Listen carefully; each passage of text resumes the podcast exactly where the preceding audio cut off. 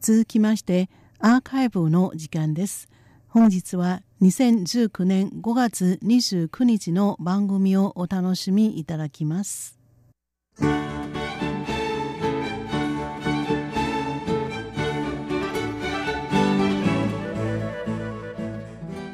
リスナーの皆様こんばんは。台湾ミニ百科の時間です。この時間では台湾のちょっとした豆知識をご紹介しております。ご案内はそう予定です。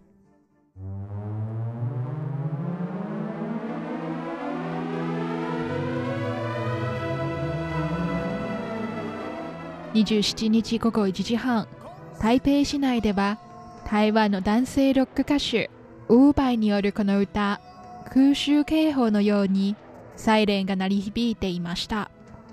わずかの間で街を歩いていた人々はみんな建物の中に入り姿を隠しました。街中走っている車やバイクは道端で止めました。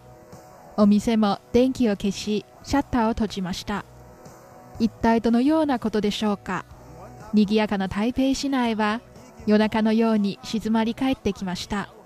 事情がわからなく周りの様子を面白そうに見ている外国の方々は警察の指示に従って近くの建物に入りました。それから30分の間そこから出られないことに戸惑いを見せました。もしかして台湾がいきなり戦争になったのか？とても聞きたいでしょうけれどこれは本物の空襲警報ではありません。ここ最近台湾で行われている定例の演習万安演習です。1万円2万円の万と安全の安と書く万安演習は1978年から毎年行われている政府と民間人による合同防空演習のことです。今年で42回目となります。空から敵が攻めてくることやテロ事件、自然災害など万が一のことに備えて政府と国民の対応方法を訓練しています。毎年台湾の7つの地域、北部、中部、南部、東部、そして離島の宝庫県、金門県、馬祖まで30分間の防空演習が行われます。実施される日は地域によって違います。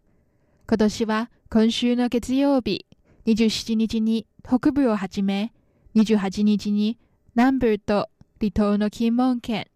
そして今日は東部と離島の馬祖。最終日である明日は、病立県、台中市、消化県、南東県、雲林県、鍵市と鍵県の中部地域と離島の宝庫県で行われます。全部でおよそ1週間渡りますので、皆さんはもし今週に台湾で旅行にいらしたら、万安演習の午後1時半から2時の間は出歩いてはいけないよと言われるかもしれません。先ほどお聞きいただいたサイレンの音はまさに万安演習が始まるサインです。そして台湾は去年から空中脅威警告システム、つまりあらかじめ空襲を察知し警告してくれるシステムを導入していますので、万安演習の始まりとともに台湾のどの人の携帯からもアラームが鳴り出し、演習であることを教えてくれます。万安演習は今年午後1時半から2時に行われます。この30分の間で室内に隠さなければなりません。救急車や消防車などの緊急事態以外、車の運転も禁じられています。警察の指示に従わなかった場合、最高台湾元15万元、およそ日本円52万円相当の罰金が課されます。なお、演習期間中に各テレビ局では実況中継が行われます。もちろん記者たちも建物で避難しますが、カメラを通して街中の現状を伝えていますので、もしこの間に出歩く人がいたら、必ずカメラの標的となります。これほど高額の罰金を払いたくない、メディアの注目の的にもなりたくないところから、演習になるとほとんどの台湾人はちゃんとルールに従ってしばらくは出歩かないようにします。言葉のわからない外国人のために、近年、万安演習のチラシでは、外国語の翻訳もつけるようになりました。さて、満安演習とともに27日から31日にかけてはもう一つの演習が行われています。漢民族の漢に光と書く観光演習は中国の侵攻を想定した中華民国国軍の軍事訓練です。今年で35回目となります。今年は戦力の保守、海沿いでの戦力強化、海岸での対敵能力の統合、非対称作戦能力の検証、そして国民的総動員システムの活用など、5つのポイントで実施されています。4月22日から26日には、第1段階のコンピューター補助式場演習、いわゆる兵器演習が行われました。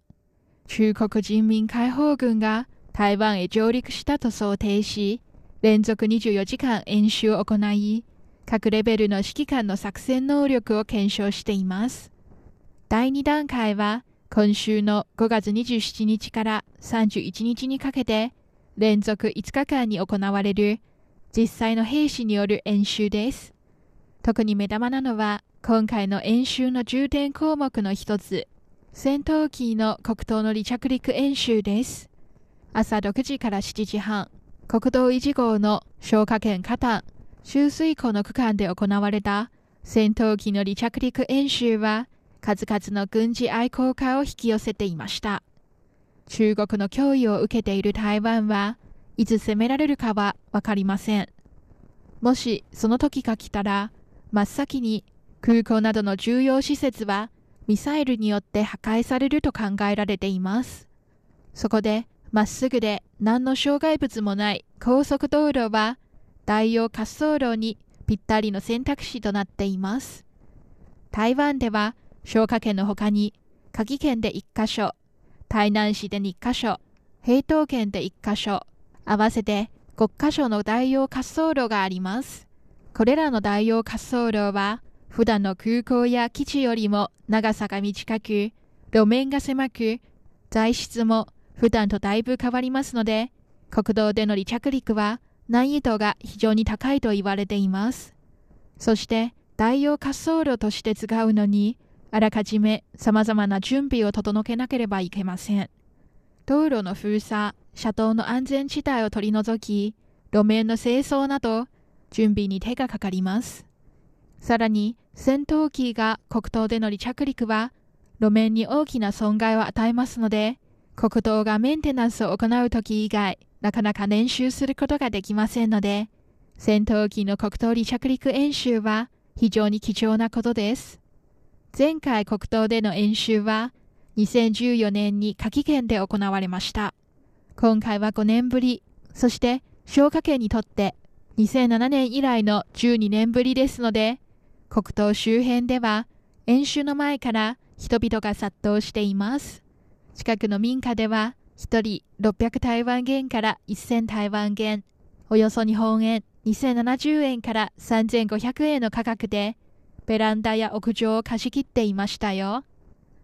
最近は台湾の梅雨の季節なので、予定日の28日は気象予報によりますと雨が降ると言われていました。